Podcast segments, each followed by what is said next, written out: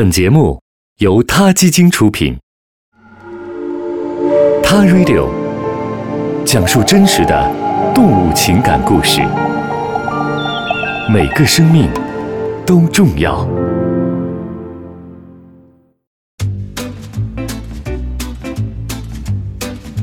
嗨，大家好，欢迎收听《他 Radio》。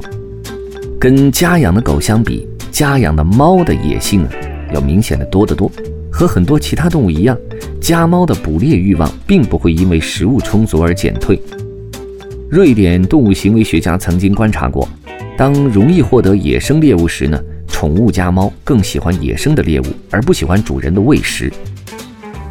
一位科学家这样形容美国的家猫：美国家猫就如同五毒蛾和野葛，可以导致较大范围的生态失调。据马里兰史密斯学会和陶森大学的研究人员称。食肉动物捕杀了美国近百分之八十的鸟类，而其中百分之四十七的死亡是猫导致的。拥有较多家猫的社区，鸟类死亡率更高。流浪猫最主要的问题也是它们捕杀野生动物。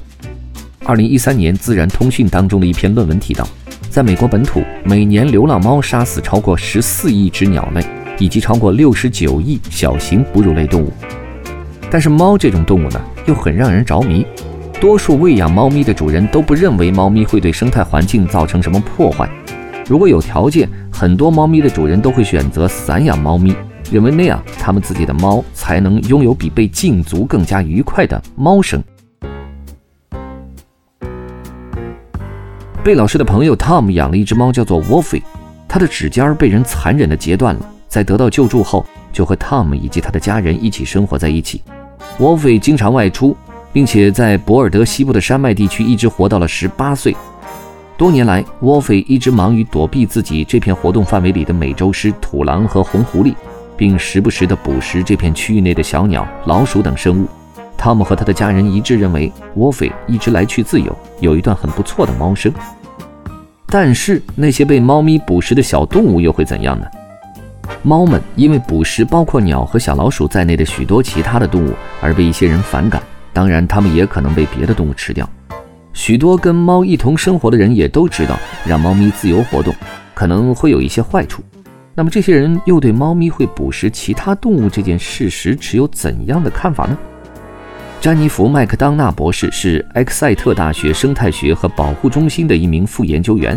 他和同事们进行的一项研究也显示，养猫的人即便知道猫会杀死野生的生物，也还是愿意让自己的猫咪自由外出的。所以，我们要怎样对待猫咪们呢？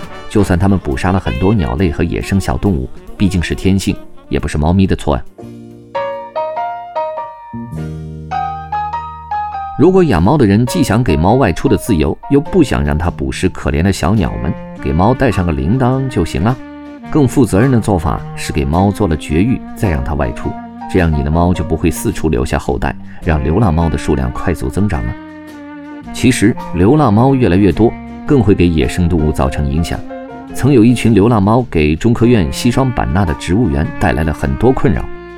由于这些猫天生对当地的两栖爬行类动物和鸟类具有极强的捕食能力，还有对部分植物的破坏，造成了西双版纳植物园中生物多样性的影响和威胁。美丽的植物园即将毁于一旦。为了控制住这个现象呢，植物园内的科学家们一直在寻找最有效的方法。虽然他们身为植物的保护使者，但却不忍心对这群猫咪们采取极端的措施。后来，世界动物保护协会采取了对流浪猫进行绝育的方式，让植物园重新归于了平静。一般来说呢，流浪猫的平均寿命在十至十五年。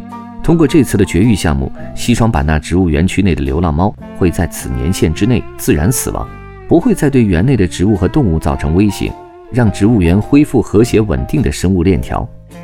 流浪猫的事儿，野生动物的事儿，这些事儿都是我们人类自己造成的。如果我们在饲养宠物的时候多负一点责任，事情本不会那么糟糕。好了，今天就先聊到这里，我们下期的 Tar Radio 再见。